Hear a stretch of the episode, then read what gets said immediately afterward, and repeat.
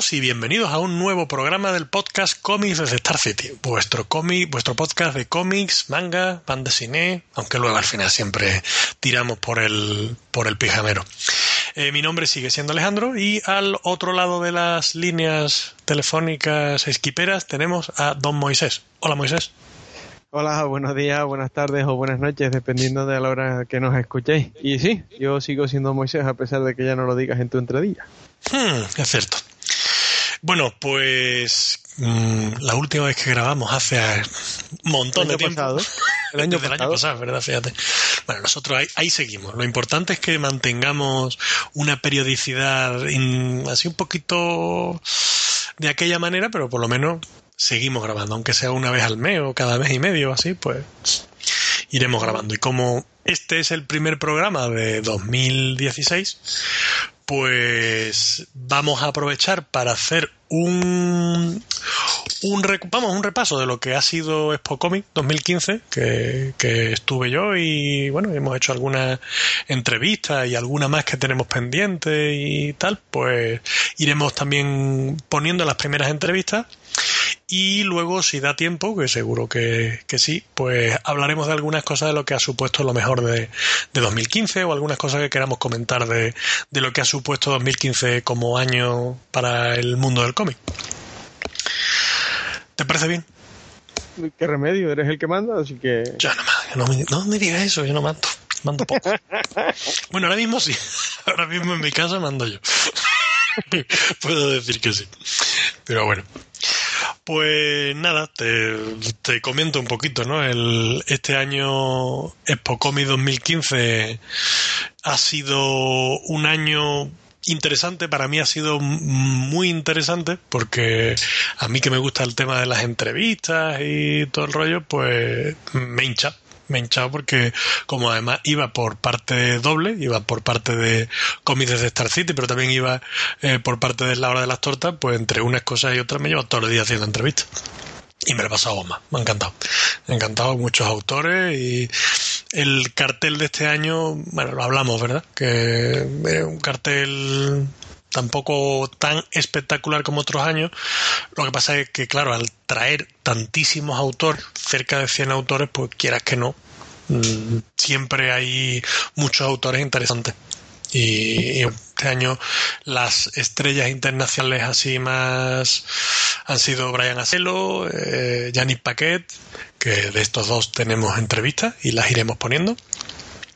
Eh, y luego, pues bueno, eh, autores nacionales de todo tipo, eh, Juan Jiménez, Carlos Pacheco y Carlos Jiménez estaban anunciados, pero yo no los he visto a ninguno de los dos. No sé si al final se caerían o, o algo, no lo sé. Eh, ya digo, muchísimos autores y bueno, pues a mí yo me lo he pasado bien. Es cierto que este año lo han organizado de una manera eh, que mm, la, el sitio era el, en la casa de campo, en el Palacio de Cristal, y que es el mismo de, de otros años. Yo no sé si tú has llegado a ir a algún Expocomi ahí. No, sí, te voy a decir una cosa, es algo a lo que tengo muchas ganas porque no he ido nunca a un Expocomi. ¿Que tú no has ido nunca a un Expocomi? No, no, no. Ay, pues yo hacía que sí, oye.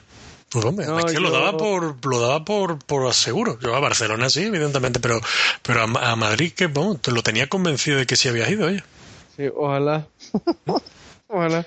Llevo con ganas desde hace mucho mucho tiempo de, de poder moverme. Hombre, la fecha es, es, es, verdad que es una fecha un poquito complicada, si, porque claro, te coge a principio de diciembre, pues siempre, si estás pendiente entre que suele coincidir con el puente y que si estás con pendiente de coger días de trabajo y tal y dejarlos para Navidades, pues... Pero bueno. Y ese es mi, mi, no, pero si mi principal problema sobre todo es el dinero. Yeah, pero bueno, yeah. hombre, tengo donde quedarme en Madrid. Podría hacer un esfuerzo co cogiendo un avión nada más y tal. Pero. Bueno, claro, a ti el transporte, que es verdad. Que el rollo tuyo es el transporte. Sí, yo estoy a casi, no te digo al otro lado del mundo, pero como si yeah. lo estuviera, porque. En fin, sale una pasta a moverse de aquí. Pero bueno, es lo que hay. No. Pues el año que viene entrevistamos a todo Cristo, no te preocupes. Oh, y además el año que viene ya tenemos la primicia de que, de que cambia de sede y se va al, al Palacio de Congreso, así que el año que viene mm, va a ser un año curioso. Además que eh, es curioso, ya empezamos contando un poquito los, los entresijos de, y la, el detrás del el backstage de todo esto, que es verdad que lo dije el año pasado y lo repito este año. A mí lo que más me gusta, con muchísima diferencia de Spocomic, es que los responsables de prensa eh, son gente que son muy cercanos y, no van en plan de decir, oye, mira, pues tú como medio tal, tal, no, sino que tienen un trato muy cercano y, hablan muchísimo con, contigo. Si vas como medio, que yo en este caso iba pues representando al blog nuestro y, tienen un trato que ya digo, es muy continuo, eh, con, te llaman si hace falta para lo de las entrevistas, por ejemplo. Eh, el año pasado lo llevaba solo José Arce, que era el, responsable de, prensa. Este año ha metido a Daniel Lobato también, es un, chico que se ha hecho cargo de solo del tema de las entrevistas, entonces pues está muy pendiente. Y este chico, ya te digo, pues continuamente, o por WhatsApp, o por mensaje, oye, mira Alejandro, que, esto lo vamos a poner aquí, lo vamos a poner allá, tal. Y, y es algo que a mí me gusta mucho. Entonces puedes hablar con ellos de muchos temas que a lo mejor en otros salones pues eh, no, no te sientes con esa libertad y le comentábamos eh, un día comentando el tema del recinto, ¿no? Porque es verdad que el Palacio de Cristal es un sitio que mm, conexión con metro y eso está súper bien, porque verdad es que está muy bien. Eh, está a un tiro de piedra de, de cualquier parte y está muy bien conectado con línea de metro. Pero el recinto en sí es un recinto que eh, para el tema del sonido, por ejemplo, es una pesadilla. Eh, las entrevistas este año lo han hecho mucho mejor porque el año pasado, por ejemplo, tenían en la planta baja estaba todo. Es un recinto que para el que no lo conozca tiene eh, tres plantas. La planta, digamos, baja es de prácticamente es de mm, distribución, pero luego tiene una planta entre suelo que es donde está eh, tema también una cafetería, el tema de taquilla de, para pedir los números para las firmas, eh, para dejar las mochilas o lo que sea, una consigna. Y este año ahí han puesto el tema de, lo que es la isla, que son estos autores que, que están empezando y que pues hacen comisión asequible de precio, que van mostrando su trabajo y lo ponen a la venta y tal. Y una zona que realmente está apartado de la planta baja, que es la zona donde están todos los stands y que es donde hay un ruido infernal. El año pasado la zona de prensa la pusieron en, la, en esa planta baja. Entonces, claro, como las habitaciones que estaban habilitadas eran eh, unas habitaciones de estas, de pladur, de, los prefabricados, estos, pladur, ¿no? de, esto de prefabricado, no sé, de como cartón piedra, vaya.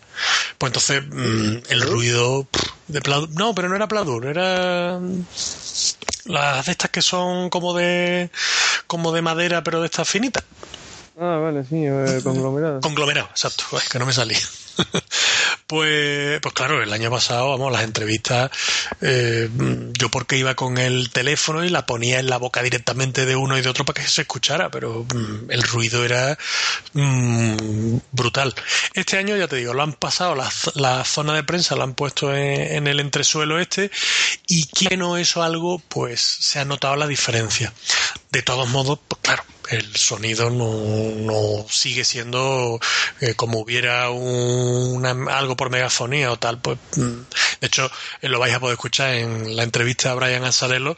Hay una, un momento que salta una alarma o algo así y mm, casi nos quedamos callados porque es que eh, no se escucha nada. Pero bueno, eh, entonces pues lo comentamos, por ejemplo, con ellos, con, eh, a la espera de entrar a una de las entrevistas, eh, Antonio de, las Tortas y, yo, que estamos esperando para entrar en, una entrevista, estábamos hablándolo con, José Arce y con, Daniel. Y, claro, nos lo decía, ¿no? Me lo decía, claro, macho, si a mí me encantaría también estar en, en otro recinto, en un sitio que estuviera más acondicionado para esto. lo que pasa es que, que ni es el salón del, del cómic de Barcelona, que es un salón eh, editado, vamos, montado por editores y, que tiene unos medios detrás. Esto es un salón montado por una asociación de amigos del cómic. Con lo cual, mm, los recursos que aquí tenemos no son, no son precisamente los mismos que puede tener el Salón de Barcelona o... Claro, hecho demasiado que tenemos esto. El muy zorro, una vez acaba el, el, el Expo Comic, nos manda un correo ya de estos corporativos a todos los medios diciendo que el año que viene ya han concertado un acuerdo con, con el Palacio de Congreso, me parece que, y ya el año que viene va a cambiar de sede. Entonces, pues bueno, eh, el tema de la sede, eh, lo que sí le he visto este año es que precisamente el hecho del, del que hayan separado eh, la parte de, de, la isla esta y lo del prensa, haberlo puesto en la entreplanta, pues los stands estaban como más separados. Yo no sé, a mí lo comentaba con ellos, digo, no sé si es que este año ha ido menos gente, que según las cifras que han dado dicen que, dicen que no, pero pero es verdad que se veía mucho más. El, yo llegué, por ejemplo, el viernes a mediodía y el viernes por la tarde aquello era un desierto. El año pasado yo llegué el viernes por la mañana, el viernes por la mañana me atrevería a decir que había más gente que el viernes por la tarde este año. O sea, y no sé si es la sensación de que al estar los están más separados había más espacio y se hay menos gente o que realmente ha habido menos, menos visitas este año. No lo sé. El caso es que eh, sí me acordé de ti por el Expo Comic y los stands de ramen. Este año aquí en Expo Comic no ha sido, no ha habido stands de ramen, pero sí ha habido eh, fondí de chocolate. Había dos o tres, dos o tres stands que eran fondí de chocolate, un montón de puestos de chuche y bueno, un montón de cosas. Eso sí, sí me acordaba de, de tu último salón de Barcelona. Sí, sí, el maravilloso salón de, de, los, de los videos chinos, sí. Y, y es verdad que de, stand de cómic realmente, de, venta de cómic había relativamente poco. Editoriales, a mí considero que han faltado, las grandes editoriales han faltado porque eh, ni Panini estaba, ni FC estaba, Norma estaba como tienda, no como editorial.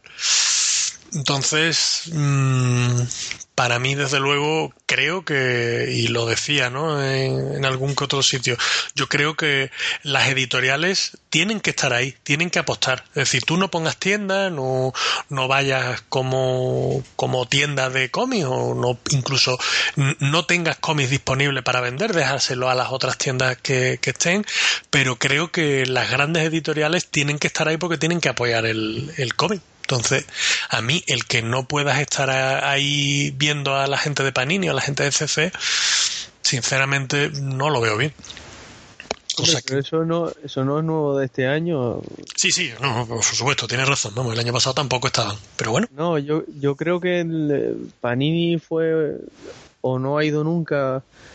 Ese planeta seguro que no y ese no sé porque desde que ese cogió DC yo no me yo no he coincidido con ninguno de los salones porque fue cuando ese se cogió el tinglado yo dejé de tener dinero para moverme pues no he vuelto a coincidir con ellos no o sea no sé si se han movido pero en Expo las grandes nunca han estado y es siempre eso es algo de lo que siempre se han quejado no solo ellos, sino todo el que va a visitarlo. ¿no? Claro, porque te acuerdas cuando el último en el que estuvimos nosotros dos en, de, de, Barcelona fue precisamente cuando Panini decidió dejar de vender en Barcelona. Y oye, lo veo una decisión mm, que que chapó, ¿no? De decir, oye, no le vamos a quitar ventas a, a, tiendas que, que, son especializadas y que viven de esto y que hacen el esfuerzo de venir como un stand aquí a Barcelona. Eso lo veo muy acertado, pero creo que las editoriales tienen que estar ahí como apoyo, como apoyo, porque es que el Expo Comic, mm, lo quieras o no, sea un salón organizado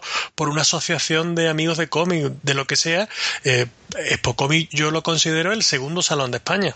Con mucha diferencia. Mm, luego hay otros salones como Avilés o como Carmona o como eh, los muchos que hemos hablado, ¿no? De, que hemos hablado de ellos en el programa alguna que otra vez, que son jornadas que son a lo mejor incluso muchísimo más satisfactorias para un fan que puedan ser los grandes salones de Barcelona o de Madrid, pero que por, mm, por movimiento de, por movilización de, de visitantes, Madrid y Barcelona son los dos grandes referentes, primero Barcelona y después Madrid.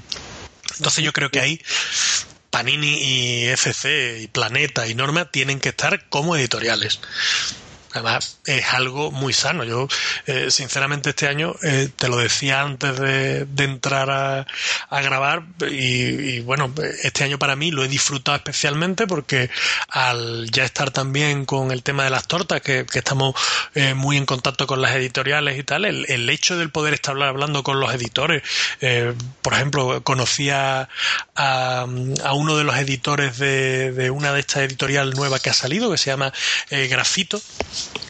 y, estuve hablando con, él, estuvimos charlando un rato y nos estuvo comentando los proyectos que había y, tal, y oye, pues mira, vamos a sacar esto, tenemos un proyecto que, queremos hacer, sacar tal cómic, queremos sacar, y oye, para mí eso es un gustazo, y para mí es un, ya no que vayas como medio, como, sino simplemente el poder acercarte, ¿no? a, hablar con las editoriales y oye, mira, por esto tal, poderle comentar, esta edición quedó súper chula, esto está, ah, pues mira, pues gracias. No sé, creo que eh, un salón de esto mm, no es y un sitio exclusivamente para que la gente se disfrace y para que, eh, no sé, eh, quiero decir, para ir a, recoger firmas. Un salón de esto yo lo concibo como un lugar de encuentro y, y ahí pues oye las editoriales deberían de apostar un poquito más pero bueno, habría que escuchar también el punto de vista de, las grandes editoriales. Nosotros tuvimos realmente suerte en Barcelona. Eh, cuando la primera vez que fuimos, que fuimos con todo el grupo grande. Sí. Y el día aquel que me acerqué a Viturtia, éramos unos cuantos hablándole de, la, de los tomos que se deshojaban y toda la historia. Sí eh, yo me di cuenta de que en ese momento los editores eran accesibles, que ninguno se escondía, o al menos Viturtia me, me enseñó eso, ¿no? Luego al año siguiente, que ya volvimos ya nosotros con, con el blog y con las entrevistas y demás, al final conseguimos un montón de cosas simplemente acercándonos a hablar con ellos. O sea, realmente conseguimos un punto de encuentro. Ya luego cuando se convirtió en el salón del videojuego y de las películas ya era un poco más complicado todo. Pero, pero sí, son los editores, aunque parezcan ogros, al final la mayoría Pero es que tú lo has dicho, el mero hecho de tú poder acercarte al editor de Panini a decirle, vamos, en aquella época de, de bueno, se ve, ya no, Panini, sí, sí, sí, estaba, que estaba, Con lo, estaba con lo de, con Hernando, con Planeta y ese. No, no, ya era Panini porque el, el tomo que, sí, sí, ¿te acuerdas? El de Emma, el de Emma eh, pues eso, eso, Pero el hecho de tú poder acercarte como, como comprador de, de esa editorial, decirle, oye, mira, esto creo que lo podríais mejorar y que te diga, pues mira, esto tal o no, no, es que esto no es así, es que esto eh, tal y cual. Y es que eso lo veo fantástico es que eh, a mí es uno de los atractivos de, este tipo de, salones. Y, yo ya te digo, aquí, por ejemplo, eh, Natalia de Dibux, eh, Guillermo de Grafito Editorial, Joseba de Aleta, son personas que tú te acercas, le comentas, tal cual, y los veo personas súper accesibles que están deseando, además, están allí deseando de ver el punto de vista de, del lector, del comprador, de, y de decir, oye, pues mira, esto os quedó tela de bien, eh, esta edición ha quedado súper chula, vais a sacar más de, de, de, bribones, por ejemplo, con Natalia de Divo, oye, pues, y tenéis intención de seguir sacando, sí, sí, pues tal cual. Comentar ese tipo de cosas, yo creo que para, para un lector, para un comprador, es algo muy atractivo y que le da un puntito más también a, este tipo de encuentros, ¿no? No, y viceversa. Al, editor tiene que, que satisfacerle que se le acerquen a preguntarle sobre lo que está haciendo, ¿no? Hombre, si vas, si, siempre y cuando no habláis en, plan, cabrón, de mierda, no, va bien, les hablas bien y ellos te responden, son súper accesibles, todos con los que yo lo he intentado, o sea, de momento no me he encontrado eh, una negativa gorda para hacer nada, llegamos a entrevistar a David Hernando y todo, o sea que, que en aquel momento se escondía de, de los medios, él creía que tenía suficiente con con el bot de Planeta y solo había conseguido una entrevista que era la zona negativa. Y, y luego llegó JC y nosotros. Yo no sé si me imagino que después de eso habrán caído más entrevistas por todas partes, pero, pero nosotros llegamos a entrevistas. Bueno, y las entrevistas con Viturtia han sido legendarias todas, o sea que divertidísimo, ¿no? Es que eso, es que te lo pasas bien, porque es que estás hablando con, con uno de los nuestros que ha llegado ahí. es la diferencia, ellos han llegado ahí y están jugando con nuestros juguetes. Hombre, es una de las respuestas que, que, me encantó de, de Azarelo y que ahora luego la escucharéis. Sí, sí, ¿no? es, lo que, es lo que tiene vivir cerca de, donde se cuece el tinglado. Hmm. Es más fácil. Y bueno, y, es verdad que las exposiciones de este año, pues a mí me han parecido también bastante interesantes. Había una de, de el tema omnipresente, la Guerra de las Galaxias, Star Wars, y unos originales de Salvador La Roca para la serie de, Darth Vader, que por ejemplo ahí te vuelvo a sacar el tema de lo que te he dicho del sonido. Eh, organizaron una una eh, una visita de un repaso de esa exposición guiado por el propio Salvador La Roca que iba contando anécdotas, y iba hablando un poco de, esos originales, dando detalles y tal. Claro, esa exposición estaba en la parte de abajo. La parte de abajo es donde está el escenario, es donde tienen de todos los concursos de cosplay, de música, de, entonces los de videojuegos, es era imposible. Mm, primero porque mm, por propia eh, localización tenías que estar ahí pegado a, la roca y, claro, con que hubiera ya, que ahí estábamos unas 20, 25 personas, como te fueras ya a la cuarta fila es que ya no te enterabas de nada. Entre que la roca tampoco es que tenga un tono de voz potente y, el ruido que había era prácticamente imposible de, de poder escuchar bien y eso. Con, la, con la roca hicieron aquí hace poco y lamentablemente no pude ir porque se me escapó por, por, no podía, o sea, tenía otro compromiso que evitar. Fueron, montó aquí en la comicería, en la tienda de, de Santa Cruz, eh, una sesión de firma con La Roca de Star Wars, luego se fueron a ver el estreno. O sea, montaron una sesión de firma, se fueron a ver el estreno y luego se fueron a tomar algo con La Roca. O sea, hicieron un evento ahí con La Roca participando y hablando de, de y toda la pesca. Yo tengo que decir que ha sido una de, de, de las sorpresas agradables, porque yo no sé por qué de estas cosas, que yo a la roca lo, tenía una imagen de él eh, muchísimo más seco, más... Y además, creo que contigo lo comenté, ¿no? Tú lo habías conocido y me decías, tú podrías, yo lo veo, un tío súper enrollado y... Y, es verdad que eh, en Barcelona, yo había coincidido con él en Barcelona, en Vélez Málaga, y por, no sé, supongo que, como yo le pedí que me hiciera un Green y me dijo, yo es que eso no sé dibujarlo. Supongo que le cogí un poquito de tirre a partir de allí o algo, no sé. Pero, bueno, en la, estuve en la, aquí estuve en la, en la, visita esta guiada que hizo él, luego en una charla que hizo con Pepe Larraz y hablando un poco de la Guerra de las Galaxias, y luego estuve en una pequeña mesa redonda que hicieron para, para cuatro o cinco medios y que iba con los de las tortas y que fue una especie de, de ronda de preguntas y, la verdad es que ahí reconozco que, es un tío súper accesible y, borró esa, esa imagen que yo tenía de él, pues la verdad es que acabó con ella. Sí, no, es muy buena gente. Por aquí ha venido ya a la Summer con un par de veces. Pues luego había también de la Guerra de las Galaxias, había una serie mm, de interpretaciones, tanto había dos exposiciones, una de autores eh, consagrados, que había algunos que eran súper chulos, las versiones, por ejemplo, de Aspirio, de Pacheco, de interpretación de la Guerra de las Galaxias eran una maravilla. Eh, y luego otra de los alumnos de la escuela de dibujo y, también había algunos que eran súper chulos. A mí precisamente el que quedó primero, de porque además hicieron una especie de concurso y me gustaban mucho más el segundo y el tercero que el primero, pero, pero bueno, que la verdad es que estaban todos muy bien. Eh, más exposiciones, los originales de David Rubin, como David Rubin ha hecho el cartel y tal, pues tenía una exposición con, con, todos los originales de sus obras, que era una maravilla.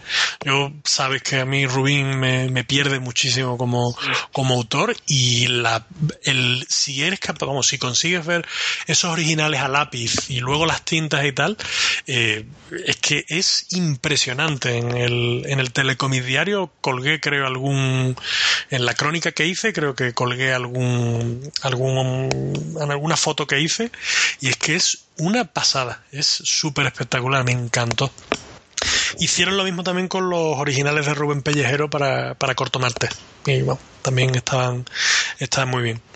Y como exposición, realmente eso solo, como que, que no había no había ninguna más. Luego, bueno, había alguna de Lego, eh, que exposición de Lego con eh, con cosas de película, tipo el de esto de los cazafantasmas, Springfield, está muy simpático una zona de juegos de mesa, que es algo que estoy empezando a ver cada vez más en, en todos los salones y que me parece súper interesante, que hay un montón de, juegos de mesa y gente que sabe jugar que te va explicando y te, te invita a que eches una partida de alguno de estos juegos. Está interesante. Aquí el, la SummerCon estaba concebida en un principio, ahora que sacas el tema de los juegos, desde un principio estaba concebido así, ¿no? O sea, eh, aquí se divide el recinto ferial en dos partes diferenciadas. Una que es la de la LAN Party. La LAN Party que este año se superaron las 1.200 personas. Que por cierto, las entradas para la LAN Party se agotan en segundos en la web. Nada segundos. O sea, están lo, del típico de la entrada de refresh y, si entras al formulario tienes suerte y si no, no. Pues eso. Y luego el otro lado es una parte dedicada al cómic en la que vienen autores, en la que ha venido, por ejemplo, eh, David López. Sí. Ya lo entrevistamos, ¿no? Fue cuando lo entrevistamos, ¿no? Sí, sí, a Piri, a La Roca. Eh, vino este vamos, han venido un montón de ellos, ¿vale? y, normalmente vienen cuatro, cinco, seis autores. Este año estuvo, por ejemplo, eh, Pulido, eh, también, los dos Pulidos, de hecho, Raiko y... y oye, Raiko es el hermano. Javier y Javier Pulido, que no me salía. Estuvieron los dos. Eh, siempre hay cuatro, cinco, seis autores de cómic y luego tiene ahí una zona que es la zona de juego. Y eh, tiene estos tipos de juegos, desde el Magic, que es el que juega servidor, y, donde te enseñan a jugar, y juegos de tablero, juegos de cartas, juegos de todo tipo. Y sinceramente funciona y funciona muy bien porque los cinco días que dura, porque esta es de miércoles a domingo, este año hubieron más de 25.000 visitas. De... Son a 5.000 visitas diarias, que eso es una auténtica barbaridad, pues, teniendo en cuenta eh, que esta es en Tenerife, o sea, que no es que no es una capital de ninguna parte. Sí, sí, oh, claro. 25.000 visitas, y probablemente son los mismos 5.000 que van todos los días, pero bueno, ahí hay 25.000 visitas que quieras que no, es un, un, número, un gran número de afluencias. ¿eh? le gustaría más de un salón tener sí. una afluencia? Lo que, lo que sí es verdad es que mm, lo hablábamos, ¿no? Eh, que muchas veces cuando estás en un salón de esto te planteas tú, es decir, el tema de ventas, de porque ahí, hombre, yo no sé hasta qué punto podría decirte que un 40 o incluso un 50% de los que van eh, son cosplayers, que van con su disfraz, que van con... Y, claro, también planteado, lo he dicho antes, ¿no? De que este año me ha dado la impresión de que había como menos tiendas que, otros años.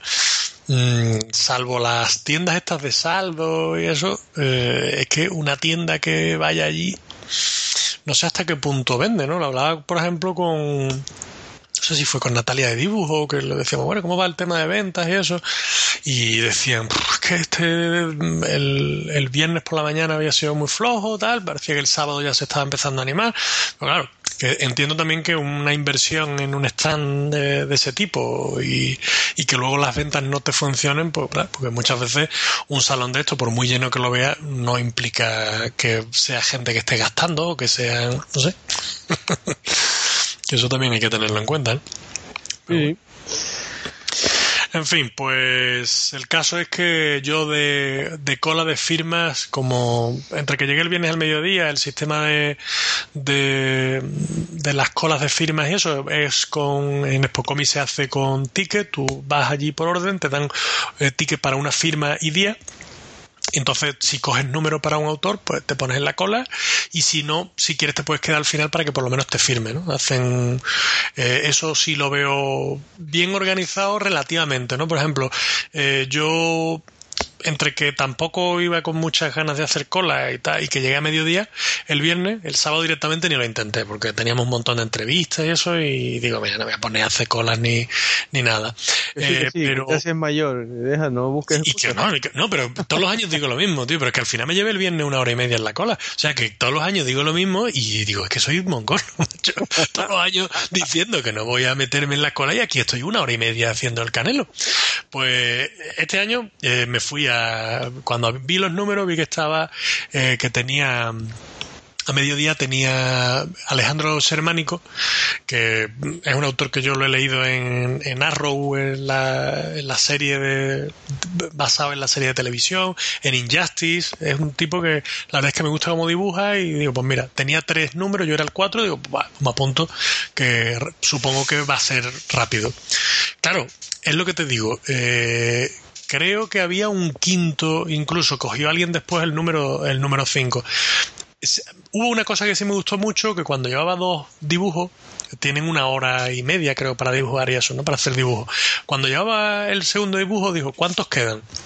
Porque es decir, para decir, mira, para que todo el mundo que esté, eh, pues lo tenga. Pero el año pasado lo comentaba con, con Agustín Padilla, me puse en la cola de Agustín Padilla, yo era el 4 y fui el último. Había una chica que estaba detrás mía, que era el 5, se chupó dos horas de cola para salir sin un dibujo.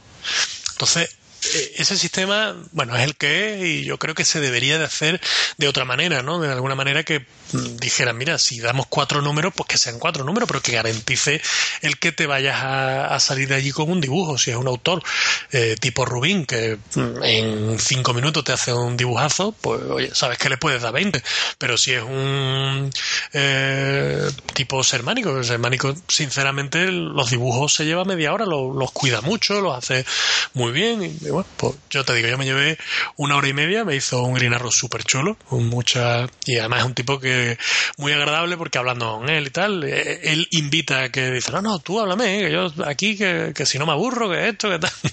y estuvo, estuvo simpático hablando de, le gustó mucho, yo le llevé el, para que me firmara el, el tomo 1 de, Arrow, del el TPB de la serie americana, que aquí no se ha publicado, y le gustó mucho. dice, está macho, dice, pues este es la primera vez que lo veo. Dice, porque a mí esto ni me mandaron siquiera eh, las copias de prensa y eso, de, vamos, de autores de tal, ni me la mandaron.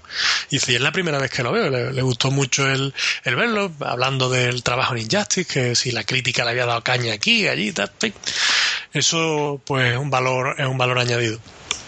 Pero bueno, el tema de firmas y eso, digo yo, en el sábado ya directamente, digo, mira, yo con lo de ahí ya tuve bastante. Y estoy ya mayor, como tú bien, como tú bien has dicho.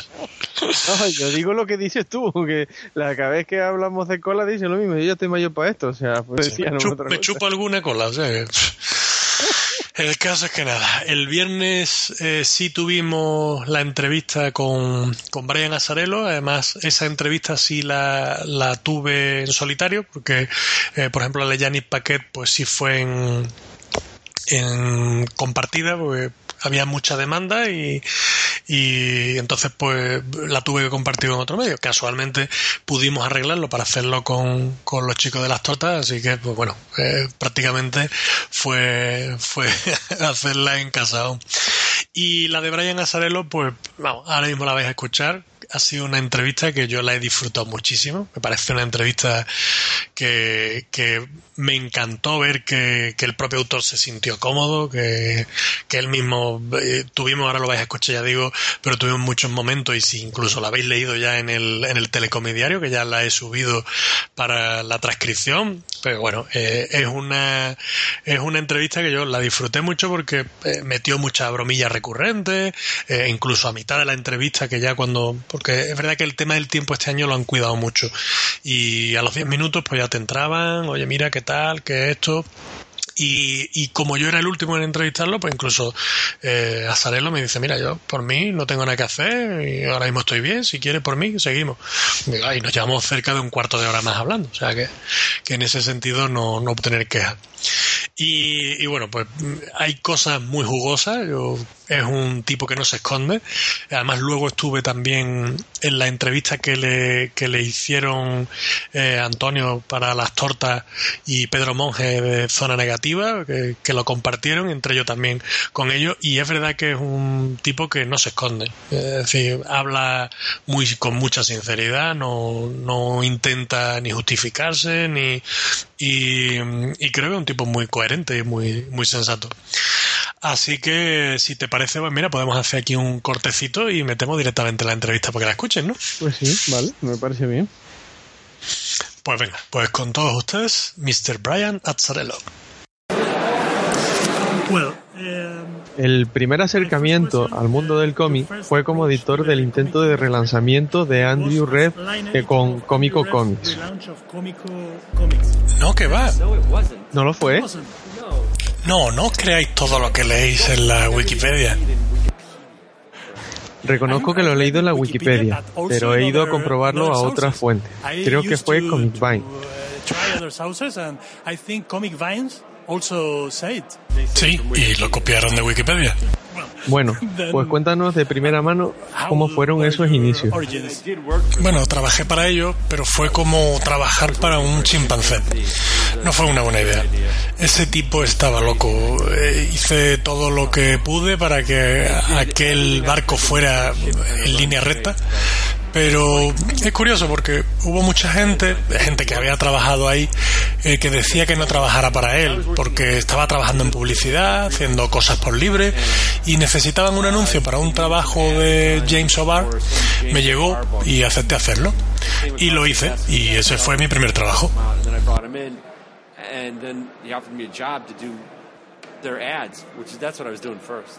¿Y cuánto estuviste con ellos? Demasiado. Demasiado. No estoy seguro de cuánto exactamente, es como una niebla. Estaba constantemente discutiendo, nada de lo que hacía era bueno y luego me fui. Ni siquiera dimití. Me fui y nunca volví.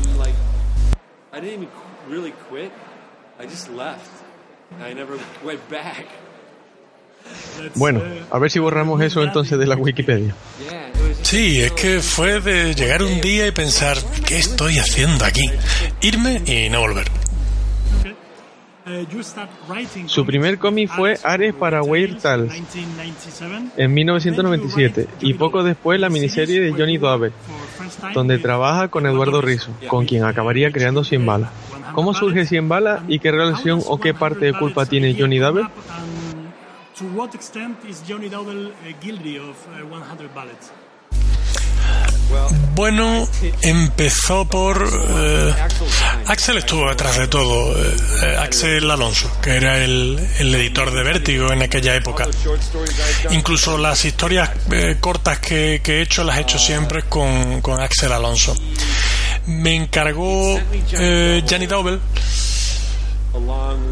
Bueno, en realidad eh, estaba desarrollando Blanco Mano como una serie y quería que yo me encargara. Eh, me dijo, eh, mira, probablemente vas a conseguir el, el trabajo, pero querían desarrollar eh, otro personaje, Johnny Double.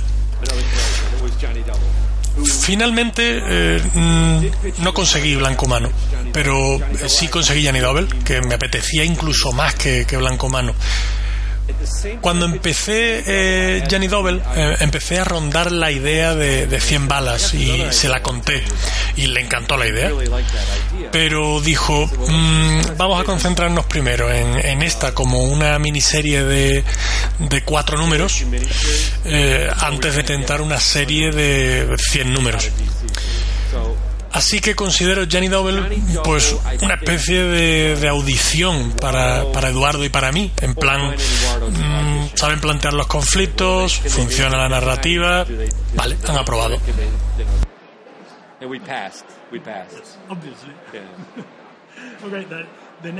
La siguiente pregunta me la ha contestado parcialmente.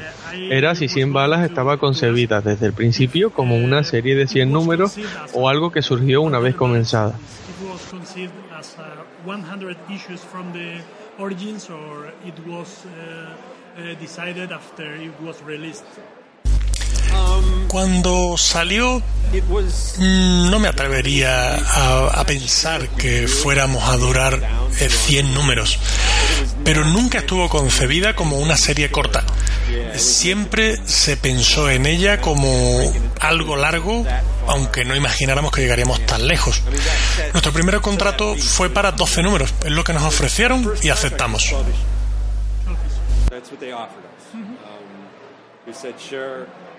Funcionó. Sí, y no, nos pidieron de antemano que mmm, si no funcionaba, es que eh, era algo muy novedoso. No había eh, nada similar en el mercado en, en aquella época. Eh, estaban preocupados. Era la primera serie basada en, realidad que, que, hizo Vértigo. Todo lo demás había sido fantasía oscura, ciencia ficción. Y nos dijeron, eh, mira, si no funciona, ¿podríais arreglarlo para cerrarla en 10 números? Y dijimos que, por supuesto, lo haríamos. Pero era mentira. Mentí como... Pero funcionó. Sí, menos mal. Pasamos a Hellblade. Su etapa de casi 30 números supuso la primera escrita por un no inglés en 150 números. Y en cierto modo dividió a los fans por... Todo lo que hago divide a los fans. Por si no te había dado cuenta hasta ahora. No hay nada que haya hecho que... Bueno, yo creo que Wonder Woman... Dividió a los fans. ¿En serio? Oh, sí. Bueno, no sé. Yo divido a los fans. En cualquier caso, los fans alegan que sacó al personaje de su entorno habitual. Yo veo precisamente lo contrario, una vuelta a los orígenes del personaje.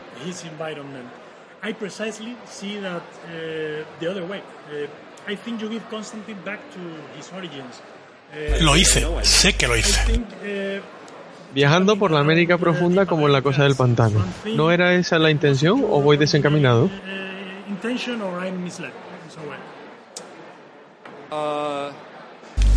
No, en, en realidad esa historia estaba concebida para de nuevo, Axel me llamó.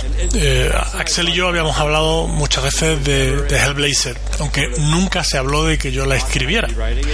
Sabía que siempre la habían escrito guionistas ingleses porque era, por decirlo de algún modo, su personaje. Saben darle su toque. Yo nunca estuve de acuerdo con eso, pero, pero lo aceptaba pienso que un buen guionista puede escribir a cualquier personaje. El caso es que me llamó y, y me dijo, escucha, Warren Ellis acaba de, de dejar el Blazer, lo acaba de dejar hoy mismo. Contesté, vaya, ¿y, ¿y, qué vais a hacer? Y él respondió, te la voy a ofrecer a ti. Fue como, ¿qué? Pensé que solo queríais escritores ingleses, pero él dijo, no, quiero que la hagas tú, siempre que tú quieras, claro. Eh, en ese momento la serie estaba muy centrada en Londres y, y yo conozco muy poco de Londres, así que eh, me dijo, creo que deberías hacerlo viajar por el mundo, en plan que cada número esté ambientada en un sitio diferente.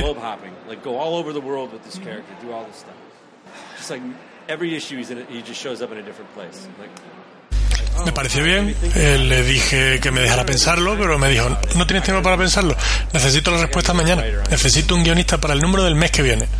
Así, pensando en ello, eh, recapacité que, que, hacerlo viajar por todo el mundo necesita muchísimo trabajo de documentación, que requiere mucho tiempo, no estaba seguro si era lo que quería hacer y pensé, no, mejor dejarlo en un solo sitio, encarcelarlo.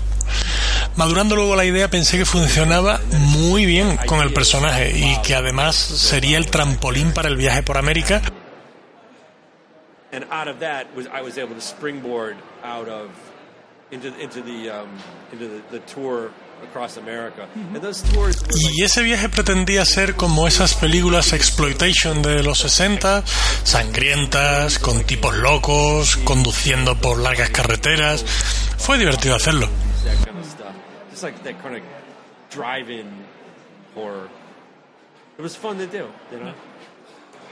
Okay, uh, let's. Bueno, nos estamos quedando sin tiempo, así que me voy a saltar algunas preguntas. Eres el último, no tengo prisa. Bueno, eso es fantástico, por mí encantado. Si quieres podemos estar 15 minutillos más. 15 minutes, no problem. Perfecto, pasemos a DC. Repasaremos las obras con más impacto de su carrera. Empe- empezamos con Para el Mañana, una obra que explora la naturaleza y la humanidad de Superman. Uh, the, humani- the humanity of Superman. ¿Ves? Esa es muy divisora. Sí, y mucho. Pero, ¿no puede tener parte de culpa Jim Lee?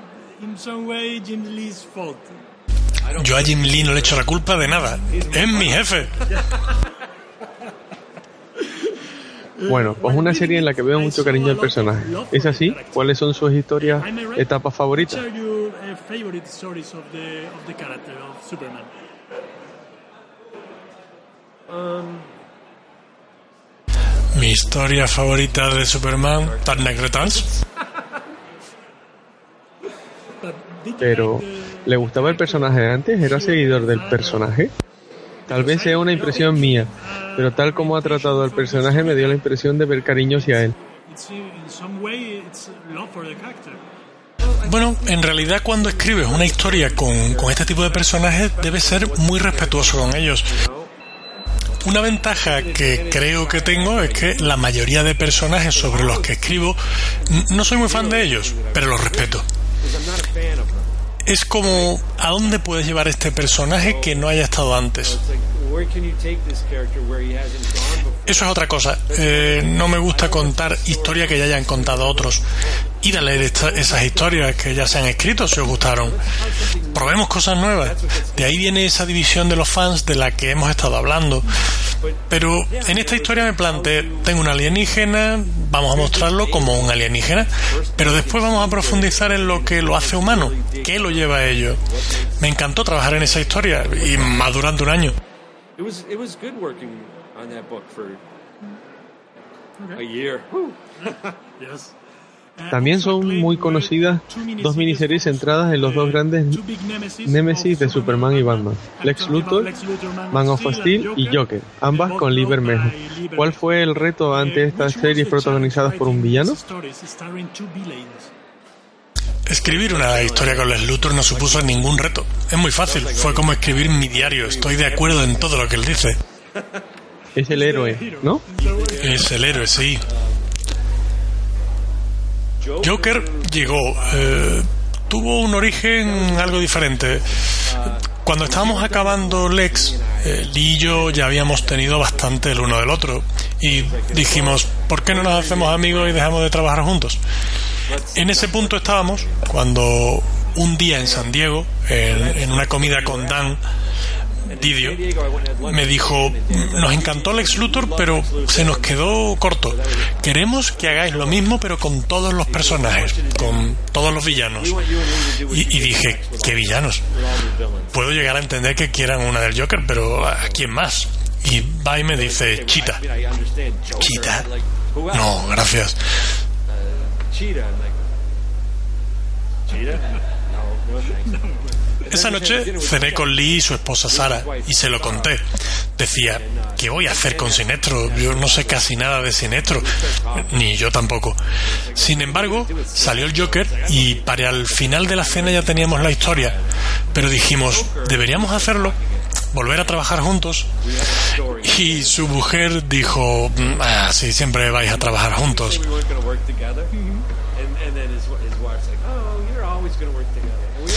Así es, ahora mismo tenemos otra cosa entre manos. Pero en aquel momento era Joker era extremadamente popular, aparecía en muchas series y, en todas aparecía como el antihéroe. Y ese no era el personaje en el que estaba trabajando. Eh, esa perso- ese personaje tenía que ser... mm, Si, si no te atemoriza, ese personaje no resulta poderoso. Y, es lo que pretendía hacer.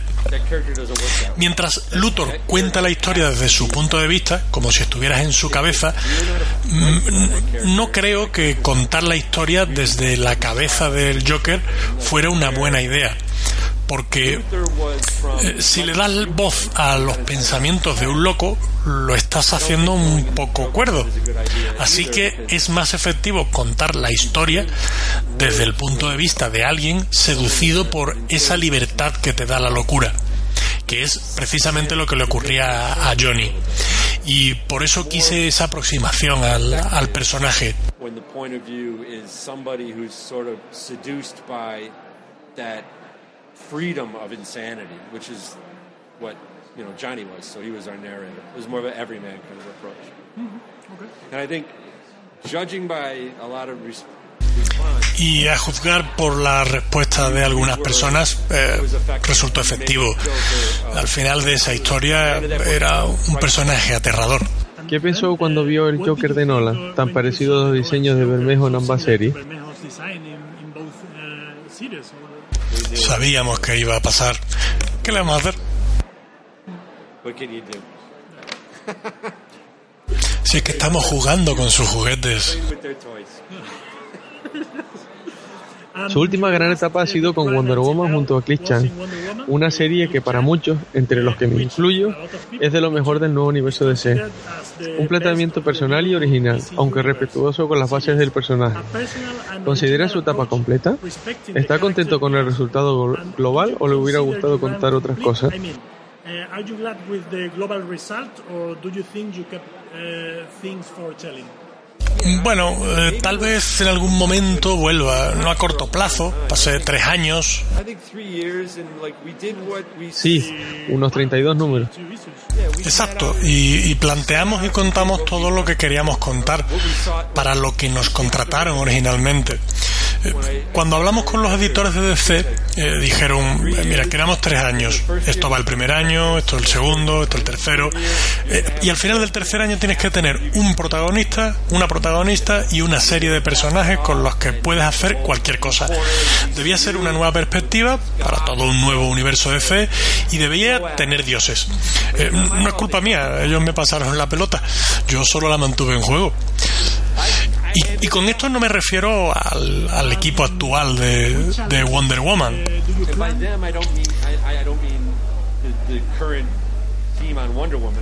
A mí me dijeron, estos son dioses, úsalos en tus diferentes historias. Eso es lo que me pidieron. Si quieres que alguno de ellos sea el villano, muy bien, úsalos. me, Sin que se salga de aquí, creo que la época de buena de Wonder Woman acabó con su etapa. Es una opinión personal. Para acabar ya, opinion. ¿qué reto se plantea con el esperado DK3? Uh, Which challenges do you plan for the expected DK ¿Cómo espera que reciban la obra? Uh,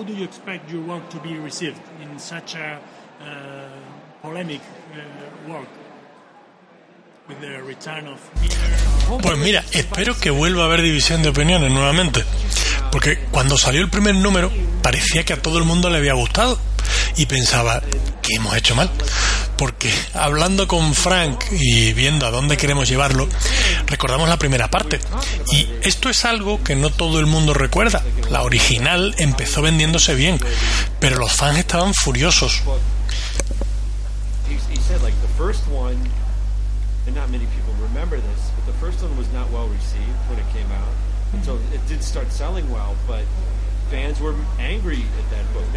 Era un Batman oscuro y violento, que no era el Batman que la gente conocía. Cuando salió la secuela hubo un cambio radical en el aspecto. Muy colorido. sí, y en la aproximación al personaje. Y, y otra vez hubo ruido. Así que lo hablamos y Frank decía, quiero cabrearlos, quiero hacer algo que no esperen. Yo le contestaba, Frank, vamos a darle algo que nadie espera. Frank, we give them something they like. They'll never expect that. Okay. ¿Algún consejo para los guionistas eh, nobles? No es fácil para un guionista abrirse Eh, paso. Writer. En este momento, eh, para nadie. Si solo quieres escribir cómics, nunca vas a escribir cómics. Eso por un lado. Tienes que escribir todos los días. Que te conozca algún editor. Entender que eso lleva tiempo. Ahora mismo, con Internet, la autopublicación es más fácil que nunca. Eh, acude a webs de artistas y ponte en contacto con ellos para intentar eh, publicar algo, porque siempre es más fácil pedir una oportunidad llevando algo que ya has publicado en lugar de, de un guion. Something, something published, a book in somebody's hand. Es totalmente diferente a cuando yo empecé. Es duro. No era fácil por entonces, pero ahora When, when I was coming up, it's hard. Yes, It wasn't very easy when I came up, and it's hard for the writers, I think. Y para un guionista, más difícil aún. Creo, si eres buen dibujante, puedes mostrárselo a un editor. Y si estás en el sitio y en el momento justo, sí, pero incluso así, eh, puedes ser bueno dibujando. Puedes enseñárselo a un editor y que le guste, pero si no eres capaz de sacar una página al día, no vas a volver a trabajar. Por eso preguntan tanto cuando ven muestras que cuánto has tardado, porque si le dicen que una semana, no vas a conseguir trabajo. Pues eso es todo. Muchísimas gracias por su tiempo. Bueno, ¿qué? ¿Qué te ha parecido? Bien, bien. El tipo es un cañón de mucho cuidado, pero eso no es nuevo. Ya yo tuve la suerte también de conocerlo en Barcelona y era un tipo súper agradable. De hecho, en donde quiera que me veía en el salón se paraba a saludarme. O sea que, pero bien, bien. De, de todas maneras, ah, hablando de lo de Jin Lee, ¿qué te dije yo? Sí, sí, sí, sí, por eso. Además es que yo se lo decía en ese sentido, porque aquí lo hemos hablado muchas veces. De todos los que nos escuchan, pues eh, nos lo han escuchado hablar más de una vez. Que nosotros, o Moisés concretamente, yo ya luego le he acabado dando la razón, tenemos la teoría de que Jim Lee eh, rehace los guiones y, vamos, cuando recibe un guion, hace lo que le da la gana. Luego lo pone a nombre de los dos, pero hace lo que le da la gana. Y, pero bueno, esto es muy divertido cuando, con la respuesta esta de, de decir, no puedo hablar porque es mi jefe ahí ya. a mí me, me hizo mucha gracia. Yo digo, ya, me encantó porque creo que él se lo pasó bien y, y, bueno, el hecho de que tú estés haciendo una entrevista y que el otro pues esté a gusto, pues, pues, es lo mejor, ¿no? Que, que puede uno, alguien que hace una entrevista, eh, lo que, que saque algo de interés, ¿no? Por ejemplo, a mí me llamó mucho la atención lo de lo del DK3 este, de que, de que Frank Miller lo que busca es encabronar a sus fans. Pero bueno, que, que, que le sacas cosas jugosas, pero que luego el autor se sienta cómodo, no estés haciendo algo que, que el autor esté ahí diciendo dónde me estoy metiendo, por favor. Pero, pero, pero- No, pero mira, y tiene razón una cosa, que es un di- es divisor, es divisor. Yo no sé si es él el que divide, pero... Oye, pues yo lo, de, que- yo lo que le dije, ¿eh? yo lo de Wonder Woman, sinceramente, yo no he escuchado a mucha gente hablar mal de Wonder Woman. Él insistía en que sí, pero yo con Yo Wonder. Woman, mm, todo el mundo que conozco habla maravilla. O como poco que diga, está bien, no es para tanto, pero está bien. Entonces, Correcto. Yo no, yo no he oído decir a nadie meterse con ella. Yo creo que es de las pocas obras en las que todo el mundo está de acuerdo. Bueno, con 100 balas también, ¿no? No hay mucha crítica negativa tampoco, o sea que... Pero vamos, no sé, no, pero de todas maneras es cierto que obra en la que está metida de renombre, digamos. ¿sabes? de nombre gordo, ¿no? Como para, para el mañana, mañana con el jefe, es cierto que están los que dicen que es una maravilla y los que dicen que es una mierda, no hay término medio. Mm. Sí, la verdad es que sí. Pero bueno, pues nada, esa ha sido la entrevista a Brian Azzarello. Y, ya digo, ahora, bueno, ya el, el viernes, pues prácticamente poco más que contar. Yo estuve viernes y sábado. El viernes poco más que contar. El sábado desde muy tempranito eh, haciendo entrevistas. Empezamos haciendo entrevistas a Lolita Aldea y el Torres, que la podréis escuchar en el podcast de La Hora de las Tortas. También una entrevista pues que nos lo pasamos muy bien, porque el Torres es un tipo que, que es muy divertido y, Y, y Lolita Aldea, la verdad es que mm, me sorprendió. Veo, no era una autora que conocía, su trabajo en Bribones me parece fantástico. Eh, lo he reseñado también en la web de las tortas, que, que me parece un, un trabajo fabuloso. Además, eh, me parece muy de, de alabar el hecho de que siendo una autora manga se ha sabido adaptar al género a la perfección. No, no tiene dejes eh, mangas que digas tú, jo, macho, que me está haciendo un manga en el hecho, ¿no? Se adapta muy bien al, al género. Y fue una entrevista, pues, bastante, bastante divertida. Eh, luego por la tarde vemos lo que he comentado, la mesita, la mesa redonda esta con Salvador La Roca, que también la podréis escuchar en, en las tortas. Y, y, bueno, nos centramos casi exclusivamente en el tema de Star Wars, eh, casi a petición del propio La Roca, porque decía que bueno, eh, él empezó diciendo, ¿no? Yo creo que, que, ahora mismo el tema de moda es Star Wars y supongo que, que aquí lo que me vais a preguntar es Star Wars. Eh, al final, entre unas cosas y otras, pues prácticamente, salvo salvo Antonio que le hizo alguna pregunta de no relacionada, creo que el resto de preguntas todos iban relacionados con, con Star Wars y algunas pues bastante interesantes.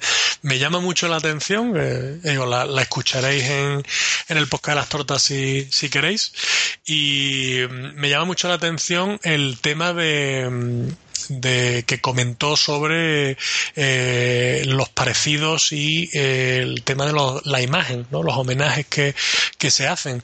Eh, si os acordáis, eh, la, no sé si lo he comentado yo aquí en, en no, pues a lo mejor no lo he comentado, lo he hablado en, en Mancha en la charla que dio Pacheco, eh, le pregunté precisamente por el tema de los homenajes, ¿no? De que él hace mucho, que te mete a que sea chiquito, que sea que sea a uno, a otro, a Matías Prat y mmm, y claro, Pacheco decía que, que, bueno, que en plan cachondeo y que no había tenido problemas, ¿no? Que, realmente lo hace como homenaje y, y, poco más. Pero precisamente aquí se le preguntó a, a, La Roca y la respuesta que dio fue radicalmente opuesta. Es decir, él dice que para meter a cualquier persona real tiene que hacerle un contrato de imagen. Y dijo la anécdota que me pareció divertidísima, que de hecho uno de los personajes en, en la serie Bader que, que ha hecho él, eh, es el mismo. si habéis leído esa serie, pues eh, sabréis de lo que me estoy refiriendo. Y uno de los personajes es el mismo. Bueno, pues ha habido un tipo americano que lo ha denunciado porque dice que lo ha hecho a él. dice que, que es él. Mal está la peña, ¿no? Claro, pero dice, pero es que claro, son eh, denuncias que en algunos casos pues te dan mucho de lo de cabeza y la y las editoriales pues están mm, totalmente en contra de que de que se haga eso. Y dice, de hecho, yo a mis amigos, ha habido muchos amigos a los que los he metido y le he tenido que firmar un contrato de, de imagen y han tenido que ceder sus derechos de imagen. Y dice, y de hecho, eh, lo que me va a salvar del tema este de Bader no es que sea tan evidente que soy yo, sino que yo he firmado una cesión de derechos de imagen. Entonces me pareció brutal.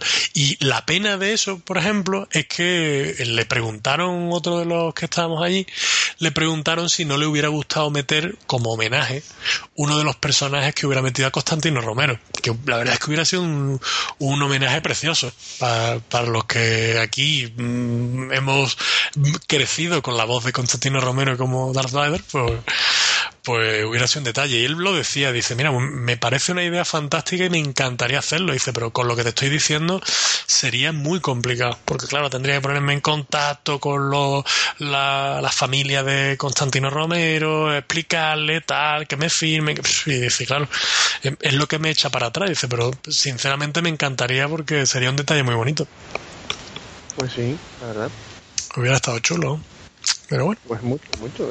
Hubiese estado divertido. Y bueno, después de ahí eh, tuvimos la entrevista con Yannick Paquet. Una entrevista que, que, bueno, la verdad es que es un tipo muy accesible, muy amable, habla muchísimo. Eh, de hecho, yo llevo una batería de preguntas y le pude hacer muy poquitas preguntas, ya escucharéis ahora la entrevista y, y bueno, dijo cosas interesantes, me gustó mucho, por ejemplo, eh, lo que habla de la cosa del pantano, ¿no? Una de las preguntas que ahora vais a escuchar acerca de, de la cosa del pantano, que, que bueno, el, el cómo ve él eh, integrar a la cosa del pantano en el nuevo universo de fe y la, la idea que él tiene y la imagen, y me encantó sobre todo eh, las preguntas a colación de que el año pasado, esas preguntas que le hice a Jim Ha de Alan Moore y de Grant Morrison, Jim Ha nos dio esas respuestas que fueron absolutos caramelos, teniendo a un autor que ha trabajado con Alan Moore y con Grant Morrison, pues no me podía aguantar la pregunta. Así que, bueno, pues eh, si os parece, pasamos directamente a la entrevista y, y vosotros mismos lo jugáis. Es cortita, esta sí es cortita porque aquí nos daban una caña con el tiempo brutal. Así que tranquilos. Con ustedes, Yannick Paquet. Bueno, estamos con Yannick Paquet, que vamos a hacer la entrevista, estamos en Expo Comic y vamos a hacer la siguiente entrevista. Eh,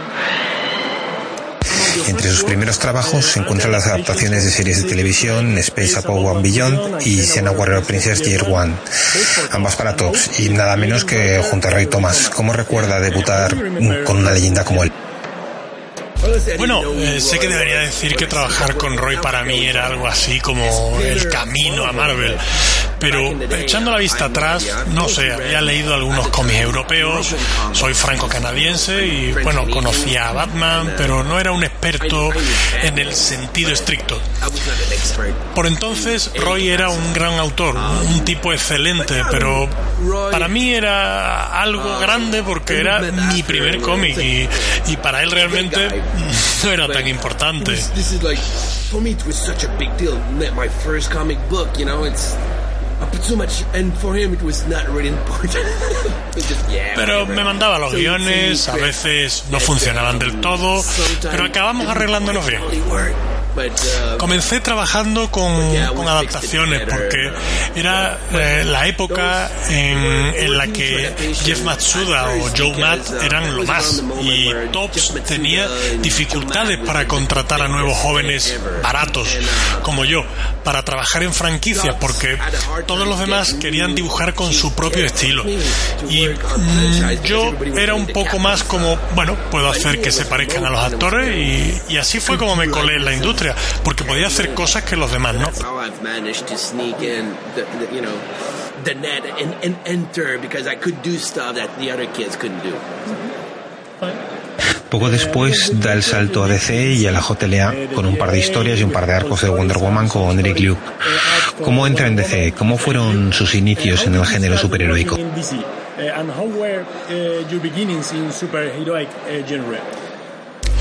Bueno, el caso es que en aquella época se trabajaba mucho con correo y lo que hacía era que le mandaba unas cinco páginas de mi trabajo a todo el mundo. Cuando empecé a trabajar en el cómic, eh, cuando empecé con Tops y, y luego para otras compañías, lo que hacía era que le mostraba copias de, de esos cómics a los editores. Cuando empiezas a hacer eso, eh, comienzas a ganar en credibilidad, porque ya, ya no es, bueno, dibujas bien, sino que demostraba que podía afrontar un proyecto de principio a fin. Hay gente más endeble que no podía mantener el ritmo. Y al año o así, eh, me probaron con un pequeño proyecto en la JLA. Recuerdo estar muy nervioso al principio porque cuando DC te mandaba el papel eh, venía en un paquete con el copyright en el logo, DC por todos sitios y era como, oh Dios mío, estoy trabajando en un cómic de DC. Mi primera página se hizo con muchos nervios, pero al cabo de unas cuantas páginas de los dos números, eh, todo empezó a ir bien y, y estaban mejor dibujadas. Aunque debo decir que en el trabajo que hice con Eric eh, todavía estaba aprendiendo a hacer cosas sencillas. Estaba aprendiendo mi oficio delante de todo el mundo. Así que echo la vista atrás y miro esos cómics y digo, "Mm, vale, me estaban pagando por aprender. But uh, it was getting paid to learn, so it's okay. Okay. Eh, Su primer trabajo continuado sería Terra Oscura. Eh, ¿Cómo es trabajar con Alan Moore? Entrevistando a Jim Ham me lo definió como siempre amistoso, sin dejar de ser pretencioso y como una de las personas más inteligentes que he conocido. ¿Cuál fue su, su experiencia particular o trató solo con Peter Hogan? Eh, mira, tenía la impresión de que los otros autores en ABC eh, no trabajan directamente con, con, Alan. En mi caso, los guiones eran de Alan y Peter Hogan. Eh, y Peter vivía cerca de donde vivía Alan. Y tenía ordenador, cosa que Alan no.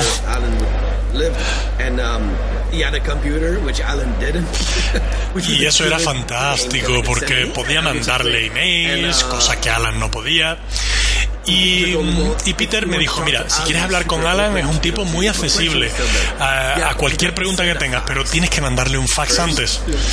El fax no es como los ordenadores que van por una línea aparte.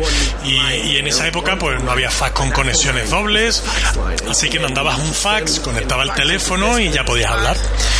Eh, yo aprendí a hablar inglés con 20 años y, y en aquel tiempo no es que estuviera incómodo, pero me sentía algo inseguro por mis habilidades. Y todo el mundo me decía, cuando hables con Alan no vas a entender ni una palabra.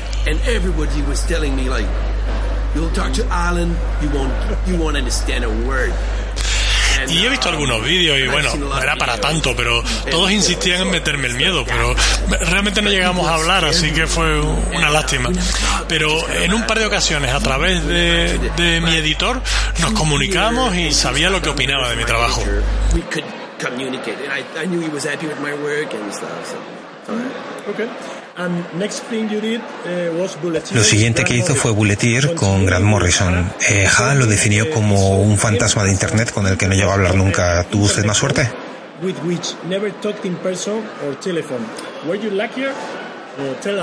Sí, he coincidido con él una vez. He trabajado con él en Bulletier y después he hecho también El regreso de Bruce Wayne y Batman Inc. Y estoy trabajando en otro proyecto con él.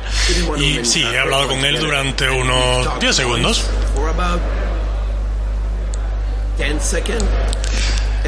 En San Diego y, fue algo así como, hey, hey. Pero así es Grant, es su manera de ser. Eh, cuando hice eh, Bulletier fue justo después de Alan, con el que no tenías que hablar. Eh, sus guiones eran súper detallados, completamente meticulosos, eh, en algunas ocasiones hiper meticulosos. Y de algún modo me acostumbré a esto, porque fueron dos años de mi vida en Terra Oscura.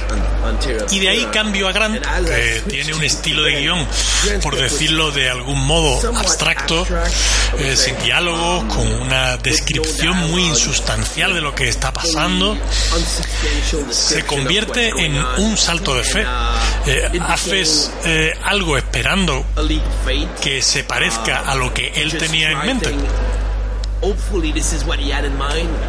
Estaba muy nervioso, probando cosas y cada decisión extraña que tomaba para resolver un problema la aceptaba y luego hacía los diálogos basados en lo que había dibujado, recreando en alguna ocasión la historia por completo, que no es lo que esperaba yo para nada. Pero ese es su poder mutante. Eh, esa es mi descripción. Me gusta lo de fantasma de Internet, pero es una máquina de reconocimiento de un patrón. Eh, mira un lío absoluto y le da sentido. Si miras lo que hizo, por ejemplo, en Batman, eh, con toda esa variación de su continuidad, y acaba dándole mucho sentido a todo.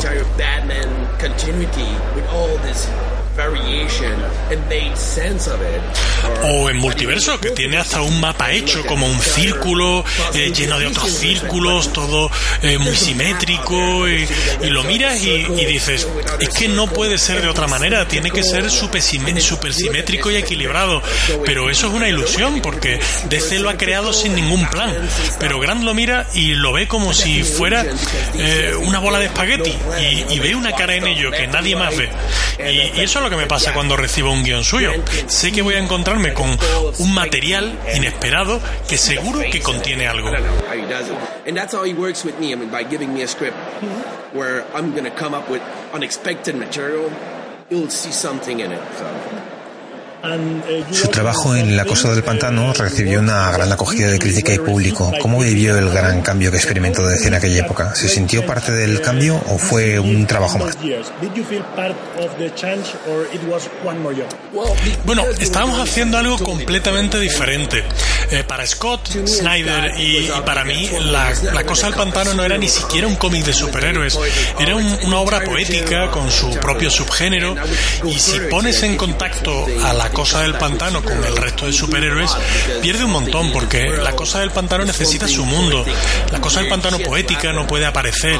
Y así hicimos que en el primer arco apenas interactuase con el resto de, del nuevo universo de fe.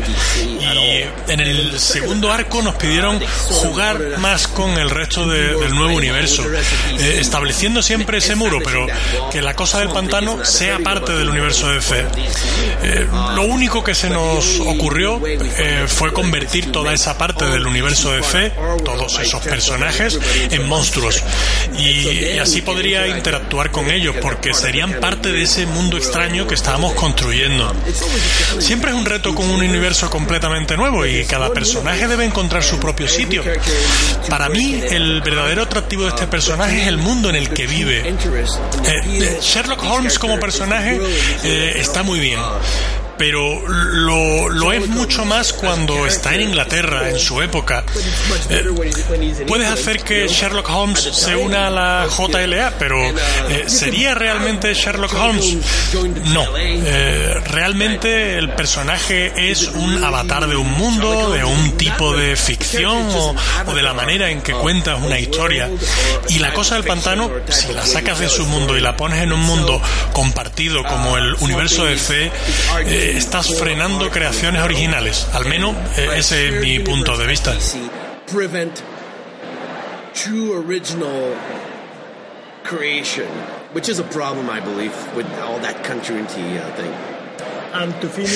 ¿Cuáles son sus planes inmediatos de futuro?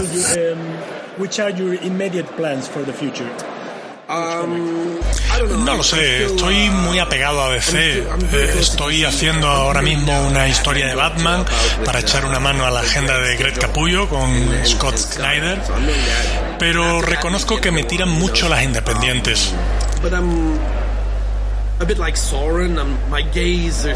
Estoy obsesionado con, con Image. Eh, no tengo planes ninguno aún, pero es un buen momento ahora mismo.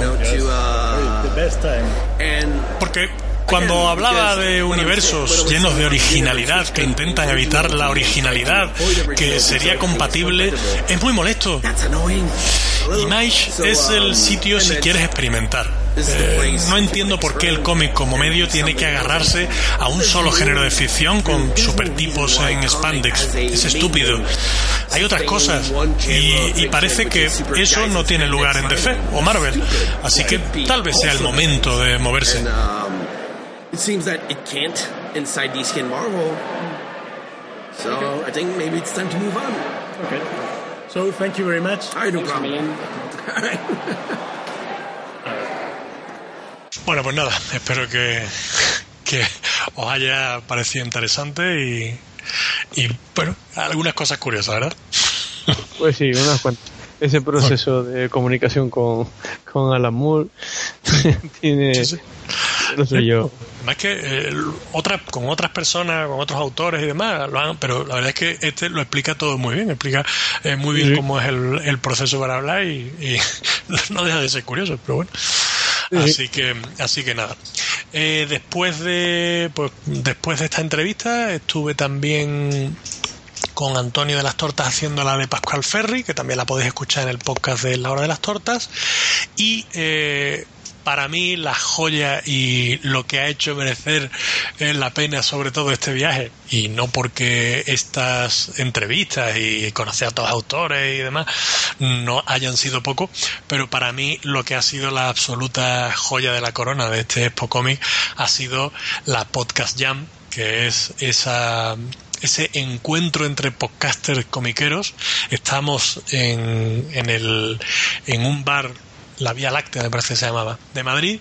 Eh, David de Pájaros en la Quijotera, pues conocía al dueño del bar y nos cedió durante pues 3-4 horas la planta superior de, de ese pub. Es un pub y, y nos cedió la planta superior para nosotros para que grabáramos allí un podcast común que además ya está colgado en en Evox eh, está creo que podéis buscarlo. Si no bueno si no os pongo eh, bueno si no en el en el Facebook de de cómics de Star City, eh, creo que lo colgué el enlace, si no lo habéis escuchado. Pero bueno, eh, creo que estaba como Crisis en Podcast Infinito o Podcast Jam o así. Eh, es un podcast que se ha hecho el, el podcast solo, no está dentro de, del programa de, Pájaros en la Quijotera ni de otro, sino está como programa para. Bueno, pues durante un par de horas o así, dos horas y media o cosas así, pues nos reunimos, como decía, pues unos 50 podcasters de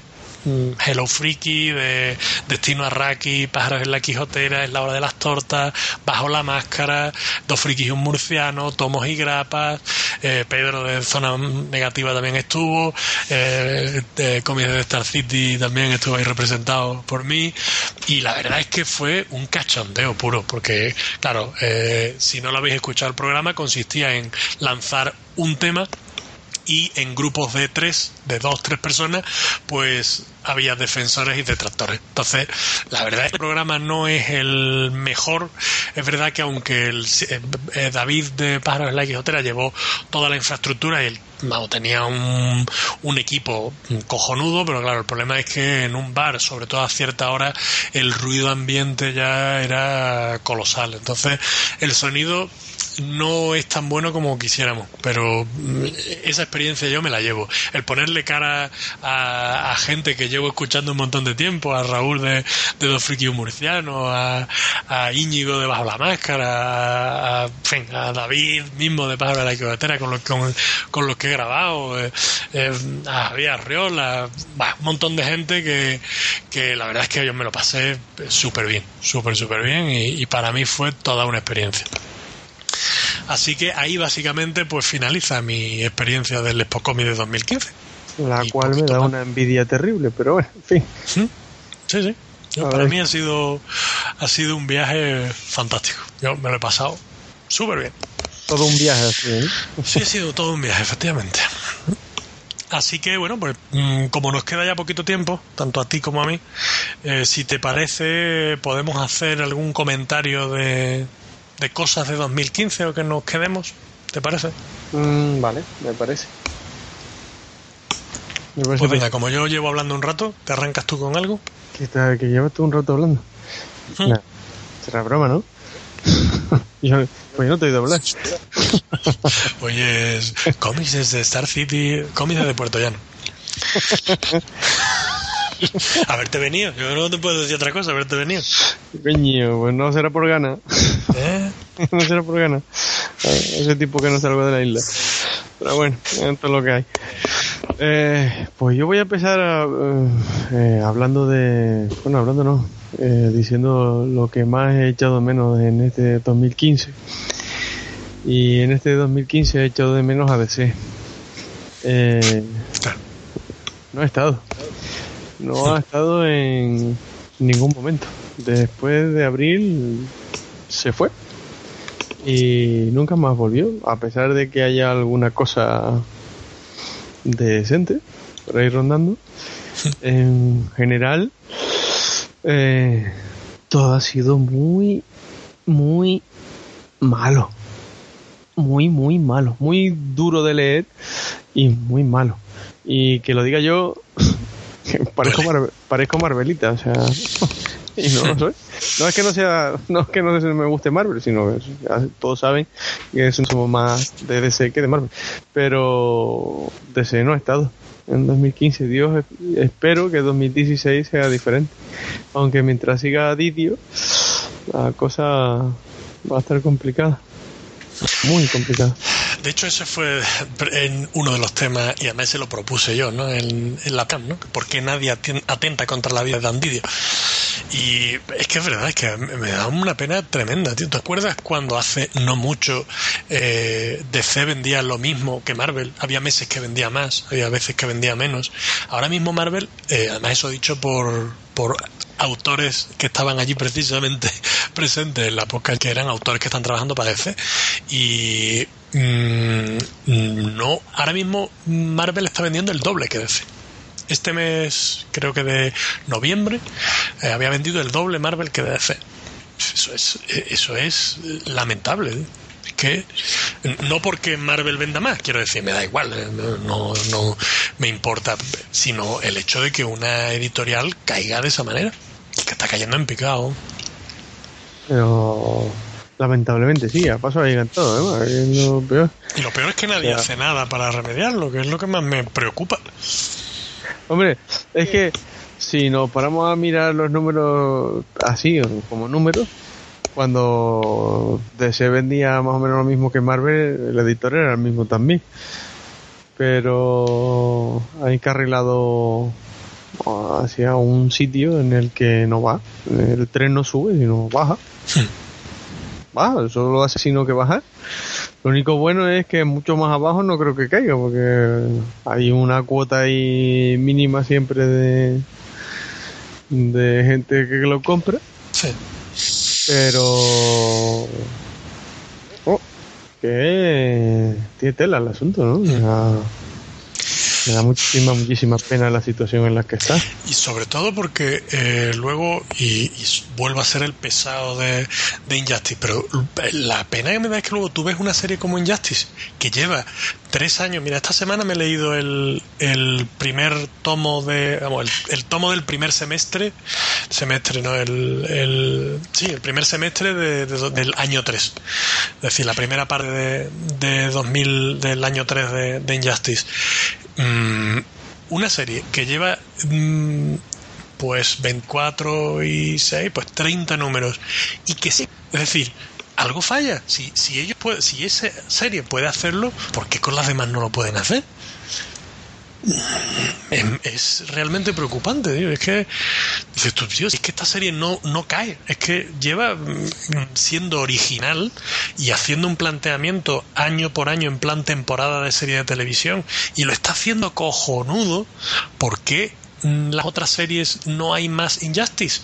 ¿Y por qué eh, no puedo leer un, un Superman eh, con, esa, con esa calidad o un... no sé. Sabes lo peor, que no, ya no solo es Injustice, que digamos que está fuera de continuidad, de la continuidad nueva, digamos, sino Wonder Woman. Que menos que, que el- el- una calidad de la serie, del resto de las series a ese nivel. O los primeros, o el primer año de. Flash, o, o de Aquaman. O sea, eso sí que no pedimos más, que tampoco es... Bueno, es, es pedir, pero me refiero, o sea, si son capaces de hacerlo, pues no, capaces de mantenerlo, que ese es el problema. Pero no sé, ha habido demasiado experimento en esa editorial. Creo que el 70% del nivel artístico también es, deja mucho que desear. O sea, no digo, y digo un 70 Siendo generoso. por, por- por no ser excesivamente duro, pero ahí, ahí hay autores que yo creo que han caído ahí porque de ese no le ha quedado más remedio que coger algo, o sea, por no tener para cubrir porque están El- saltando de el para nuevo otro sitio porque no les El interesa. nuevo Escuadrón Suicida, tío. Mira que es una serie que en, en su comienzo con el nuevo universo me parecía una serie que sin tirar cohetes era una serie que cumplía y era una serie divertida. Eh, ahora con este reboot o llámale nuevo Escuadrón Suicida, después de del último cambio de numeración y eso, el dibujo que tiene el tomo que ha sacado FC este mes de diciembre es infame, tío. Infame pero absolutamente infame. Es un dibujo que ni los peores cómics de los años 80. ¿eh? Dices tú, tío, una serie que ahora mismo van a sacar una película, es un grupo que está de moda, eh, de hecho te está empezando a aparecer en un montón de series, Harley Quinn es una que está despuntando. Tío, y es que el, el nivel de dibujo es de, dibujo de series chusca de los 80, tío, de, de DC. Dices tú, que ahí falla algo. Eso te digo, que, que es que falla a muchos niveles. Yo creo que ahí eh, DC necesita, ya no es a nuevos autores, no, no necesita que Dan Didio salga y entre otra persona. Dan Didio se ha quedado sin idea. Es decir, no, no ha tenido capacidad de reacción. Ahora todas la- las reacciones que ha tenido han sido nefastas. Sí, sí, ¿no? y ta- todas las tomas de decisiones importantes han sido de mal en Hmm. peor. O sea, tuviste una convergencia, tuviste el momento adecuado para realmente volver al universo anterior, porque te lo pusieron a huevo, o sea, te lo pusiste a huevo a ti mismo. Y Sí. no lo hiciste. Hiciste un nuevo, nuevo universo de C en vez de pues, volver a lo que funciona. Otro, hiciste otro nuevo, nuevo universo. que es Eso, lo- el nuevo universo de C y hizo un nuevo, nuevo universo de C. O sea, en vez de hacer un viejo, un viejo de universo de C, un viejo nuevo de universo de. El viejo universo con cambios, con personajes. O sea, mezclar lo bueno que conseguiste de esto, porque hay cosas buenas, o sea, no todo es malo. Tienes cosas buenas del nuevo universo de C.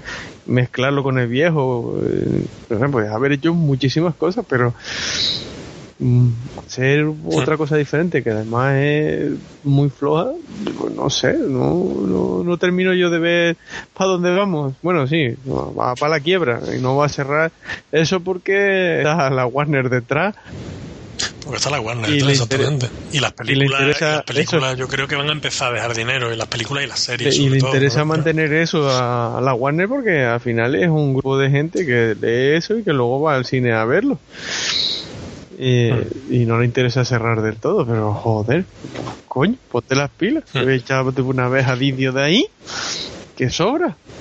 Pero ya. Pues va a ser que- pero ya. Pues mira, hablando de precisamente de, de pelis y de una de las cosas que sí querría yo destacar de 2013 es eh, pues, el año de, de Netflix, porque ha sacado Daredevil y ha sacado Jessica Jones y son series que han funcionado muy bien. Son series que realmente están abriendo una puerta a un nuevo a una nueva Marvel, ya no tan colorida y tan Supergirl Mm, Bueno, ahí está. Yo la he seguido viendo. La, la llevo al día, la llevo al- a la semana y realmente es una serie que ya me da mucha pereza. Yo estoy en el piloto yo no he salido de ahí tú sabes que a mí lo que me da mucha pereza es leer en pantalla pero bueno Y Jessica Jones la, la viste o no? Jessica Jones he visto los dos primeros capítulos. Y esa me está costando muchísimo, muchísimo ponerme a ver los demás. Yo precisamente Me la he terminado de ver en estas navidades, en, la- en las vacaciones he aprovechado para ponerme al día y la he terminado. Y mm, es una serie que está bien hecha, hay cosas que me rechinan mucho.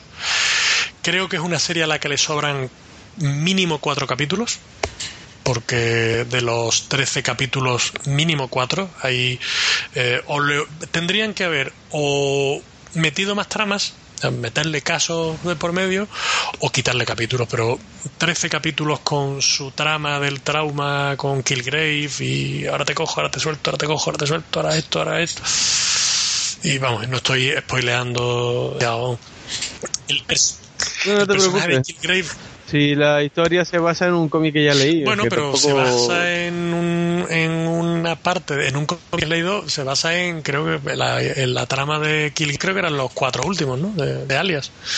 Entonces, se basa en cuatro comic book, 13 capítulos para cuatro números americanos. Claro, entonces, por eso te digo, es que llega a, Pero, pero te recuerdo, es una serie Bendy.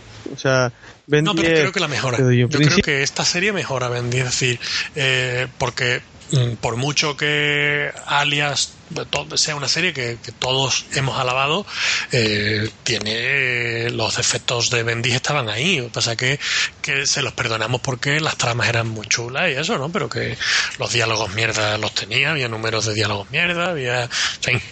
Entonces, esto, mm, la, la parte superheroica la deja y la, la- es una de las cosas que más me falla de esta serie, fíjate. La parte superheroica meten el tema de los superpoderes, tanto de Luke Cage como de Jessica Jones, de la superfuerza y tal, pero la meten fatal, porque eh, Jessica Jones es capaz de dar unos saltos que parece que está volando, de la superfuerza que tiene, pero luego vienen cuatro pardillos, se le tiran encima y la tiran al suelo. Entonces digo, mm, mm, hola, superfuerza, ¿dónde está la superfuerza? Vaya superfuerza de que tiene. Hombre, una, una cosa parecida le pasa a Daredevil, o sea, la, la hicieron hiper mega realista, ¿vale? Pero llegan cuatro, le dan una cuerda, le rompen dientes, lo dejan para el arrastre y al día siguiente se vuelve a- otra vez a dar saltos como si no hubiese Sí. pasado nada. Y que yo recuerde no tiene... O sea, Recuración. vamos a ver, te tiras después de una paliza, después de una paliza de esas, te tiras cuatro o cinco días que no te mueves en ninguna parte y más con los sentidos hipersensibilizados. Un- si a una torta a uno le duele, a un, a un tipo que tiene ese sentido magnificado tiene que dolerle el doble. A mí no me jodas. Pues sí, estoy de acuerdo. Y luego se levanta al día siguiente y, y no pasó nada, o sea, no, si tú quieres hacerle y después está el, el- eso, ¿no? Las series Marvel en la televisión son oscuras y, y están son lo más y las series de TDC son coloridas y son lo peor. La Flash, y en el cine la tenemos Flash las películas coloridas que son tío. más Ya no, está, ya ahí no vamos a entrar otra vez en, en la típica discusión. No, pero vamos, que Que sí, que lo... que sí, que divertida. No, pero en serio, o sea, han hecho lo contrario a lo que estaba haciendo su rival, tanto en la uno en el cine y el otro lo ha hecho en la televisión. pero, pero También Marvel escogió Claro, los no, y personajes que, adecuados para veo hacer bien ese que así, es decir, que te hagan ahora una serie súper coloridas de personajes en Marvel, pues me dices tú, tío, si tienes ya los Vengadores, porque me lo hacen lo mismo en televisión. Es decir, que le den ese cambio de, de registro, lo veo bien. Y, y ya te digo, yo, Jessica Jones, eh, a mí la salva. Eh, Christine Ritter creo que le da muy, muy bien al papel, creo que lo hace francamente bien. Eh, Luke Cage creo que da el tipo, que es lo que se le pide. Y a mí la serie la salva un, un tipo que se llama David Tennant. Y yo mm, he visto, creo, dos capítulos de Doctor Who, y porque Rebeca insistió en su que los viera. Y yo tenía una, tenía, estaba haciendo la prueba de la Netflix americana y tenían todo el Doctor Who y vi esos capítulos que me había recomendado. Si no soy para nada un Whovian, no, ni lo veo, ni me gusta, ni, ni nada, pero David Tennant que borda por completo a Killgrave, hace que te dé parece que te dé absoluto terror. Para mí, te construye un personaje espectacular. Pero como serie a mí me parece muy floja y, y, mm, que está yéndose a unos derroteros de decir hay que hacer 13 capítulos y, si la trama no da para más, pues no da para más, que yo qué sé, que me, me dieron un poquito de rabia porque realmente eh, cuando ibas por capítulo 9 dices tú, tío, ya, ya está. No, acábala ya, si no pasa nada, pero no puede ser que ahora, ahora esto va a acabar otra vez, ahora sí, ahora no, ahora sí, ahora no. Eso a mí me, se me hizo un poco larga. Y el ritmo también. Eso se hubiera arreglado con la... sen- Vamos, tan fácil como decir, meto un caso de por medio y ya está. Oye, mira, ahora me viene eh, mm, el caso del hombre hormiga, este que metí, vamos, meter al personaje del hombre hormiga, o meter o un caso cualquiera, tío, que no tienes que, que hacer nada, ¿no? un caso de, de gladiador, el, el personaje este que salía en Daredevil, ¿no? De, de- que era gladiador, pues oye, mételo aquí, así haces un cruce. Sí, no lo sé, eh, lo podrían haber hecho de manera. cualquier, cualquier secundario cualquier secundario de cualquier serie eso, de pues, superhéroes falla. o sea, pero pero que eh, volviendo al tema principal que, que, bueno que creo que ha sido el, el año definitivo del asentamiento de los superhéroes como género y, y para eso también creo que tiene un poco de culpa en sentido positivo Ant-Man. Para mí Ant-Man, ahora sobre todo viéndola en perspectiva, creo que ha sido la película que ha asentado un poco el hype. Eh, ya mm, es una película que es correcta, divertida, no es para tirar cohetes ni mucho menos. Hace su papel, hace una peli eh, de perfil medio bajo que cumple con, con lo que se esperaba de ella y, y que asienta un poco esa fase del hype de decir ya todo tiene que ser cada vez a más. Y, y eso lo veo positivo. Ahora mismo creo que el género superheroico se ha asentado y que bueno, pues habrá cosas buenas, habrá cosas malas. Ahí están los cuatro fantásticos. No sé, una. Un, ¿Los qué? un found footage de. Eso es la, una película que encontraron ahí y la decidieron. Yo te digo. Yo vi una cosa en la que salía Silver Surfer que creo que era una película, no estoy seguro todavía, que no me quedó, no me quedó muy clara, porque Javi se, se empeñó en verla y no me quedó más remedio que tragármela de nuevo. Y por favor, Dios, la Virgen Santa. ¿Cómo me jode el que hayan desaprovechado a los... Pues a los- pues al- la, nue- la nueva casi la hace buena esa, ¿eh? Los, los ¿Cómo me jode que hayan desaprovechado a los actores? O sea, vamos a ver, me explico. Se puede decir de la historia de la película todo lo que quiera, porque yo soy el primero que la, que la puso a caer de una tabla de surf. Pero el, ¿Sigues hablando de, de la, de la 2 de Team Story? Eh, sí, estoy hablando de Silver Surfer, sí, la maldición de Silver que, Surfer. vamos, que por eso digo que, que, mm, que te cebes con esa teniendo tan cerquita la de Josh Trank. mm, No, no, Dale, dale, desahógate. No, no, si no es desahogo, es- lo que me jode es que hayan desaprovechado eh, la caracterización que consiguieron, o sea, de los personajes. Yo creo que eh, todos los personajes de los Cuatro Fantásticos, o sea, lo que es el grupo, la, la familia, eh, yo los veía representados en ellos. O sea, a mí me parecía que eso eran los personajes. El problema es lo que contaban esos personajes, ¿no? Pero eh, para mí era que muy creíble tanto la... Aunque el, el disfraz de la, antor- de la antorcha de Ben Green fuera muy malo, yo veía a Ben Green, yo veía a Reed Richard, yo veía a Susan, a Susan Yo Richard, yo siempre lo he a dicho, Jack tío.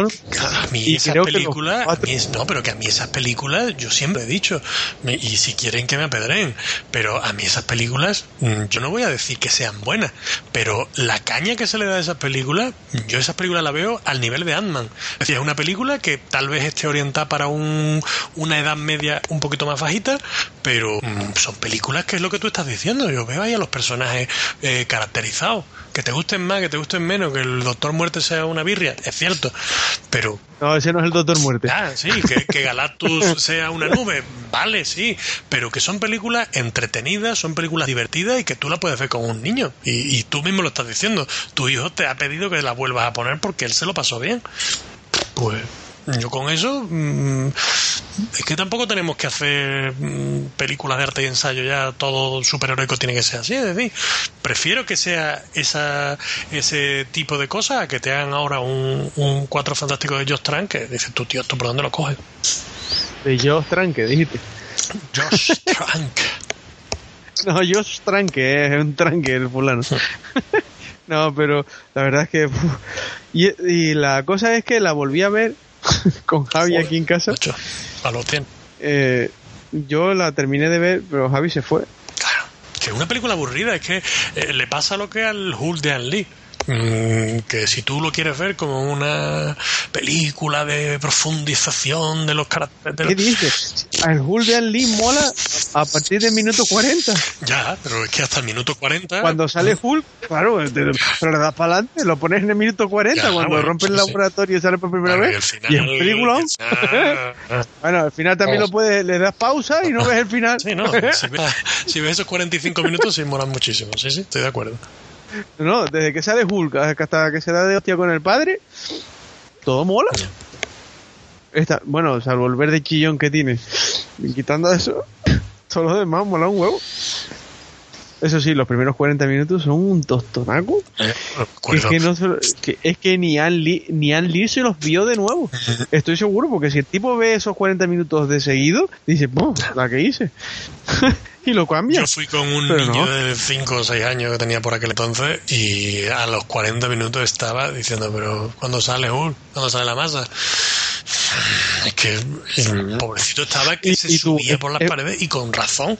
Sí, es que un- un- una película de Hulk, por mucho que tú quieras hacer otra cosa, eh, los niños van a ver a un bicho verde pegando a todo porrazo. Es que entonces tú no puedes hacer una película que durante 40 minutos profundice en la relación paterno-filial de Bruce Banner. No, no, no.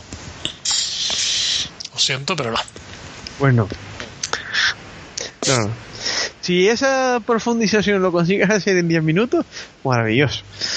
Pero a los 20 minutos tienes que estar juntando hostias. Bueno, y eh, ¿me haces una selección, aunque sea de memoria, de cositas que sí te hayan gustado de cómic de 2015? Aunque no entremos a... Eh, vale. Eh, yo creo que entre mi lista de, de lo más que me ha gustado del 2015 está Grayson. Sinceramente me parece una serie fresca, me parece un cambio importante que le dieron a, a la serie, o sea, o ese paso de alejarse entre y lo de alejarse entre comillas de de, de Batman, ¿no? O sea, y, y Sí, tener protagonismo como. Grayson y no como ¿Sí? Eso me, me, me gustó mucho. Me gustó mucho y me sorprendió además eh, porque pensé no pensé que fuera a gustarme, aunque al final se me hizo un poco larga el, el Spider-Verse. ¿No? Y me, río mucho con además con el, con el nombre de la familia de los malos, que es eh, eh, In- Inhators, y me recuerda mucho bueno, Inhators, se escribe Inhators, o sea que es un Inator como los de Phineas Big Perbs y cada vez que lo leía no podía, pues, no podía sino que acordarme de, de Phineas Big Ferb precisamente Eh, y y yo creo que tanto Saga como Invencible y que se mantienen a las alturas Walking Dead o Rachel Rising por salirnos de las grandes de, la-. De las grandes editoriales. Y en DC pues ya te digo la cosa está muy flojito muy flojito. Tenemos eso tenemos quizá Gotham Academy que me sorprendió y me sigue gustando. ¿Y Batgirl la has leído? Eh, no y la tengo y la tengo ahí en la puerta de, en la- Tampoco por eso, tampoco lo he leído yo y lo poquito que le que le que, que, vamos, que lo salvan, ¿no? y, está, y está en la lista de salida se está esperando ahí Vale. y luego Interkind que yo siempre te digo que a mí me gusta muchísimo y, y- y bueno ¿Y Low? y, y Low y Low correcto pues Low también tú. me gusta. Defiéndela tú, porque, porque yo ahí no. Bueno, pues yo de mi listita, pues sí pondría y salvaría eh, El escultor de Scott McCloud, que, que me gustó muchísimo. Eh, Una noche en Roma, que mm, me sorprendió mucho, de Ponemon, una obra que, que me tocó la fibra sensible por lo que cuenta y el momento en que me cogió. Y, mm, me sorprendió muy agradablemente. Eh, Injustice, no me cansaré jamás de, de recomendar ese mm, que sigue al mismo nivel, si no más. Por ser un poquito generoso con, con el, como ha sido en 2015, el Green Arrow de, de Jeff Lemire, aunque sea en España, por intentar salvar algo. Y tampoco, eh, bueno, porque el de después ya me parece mm, me ha dado mucho mucha rabia el, el tomo que ha sacado SC último que es en la etapa de, de Andy Kreffer y mm, me ha dado mucha rabia porque están contando la serie de televisión ya meten a Felicity ya, es mm, un despropósito pero bueno.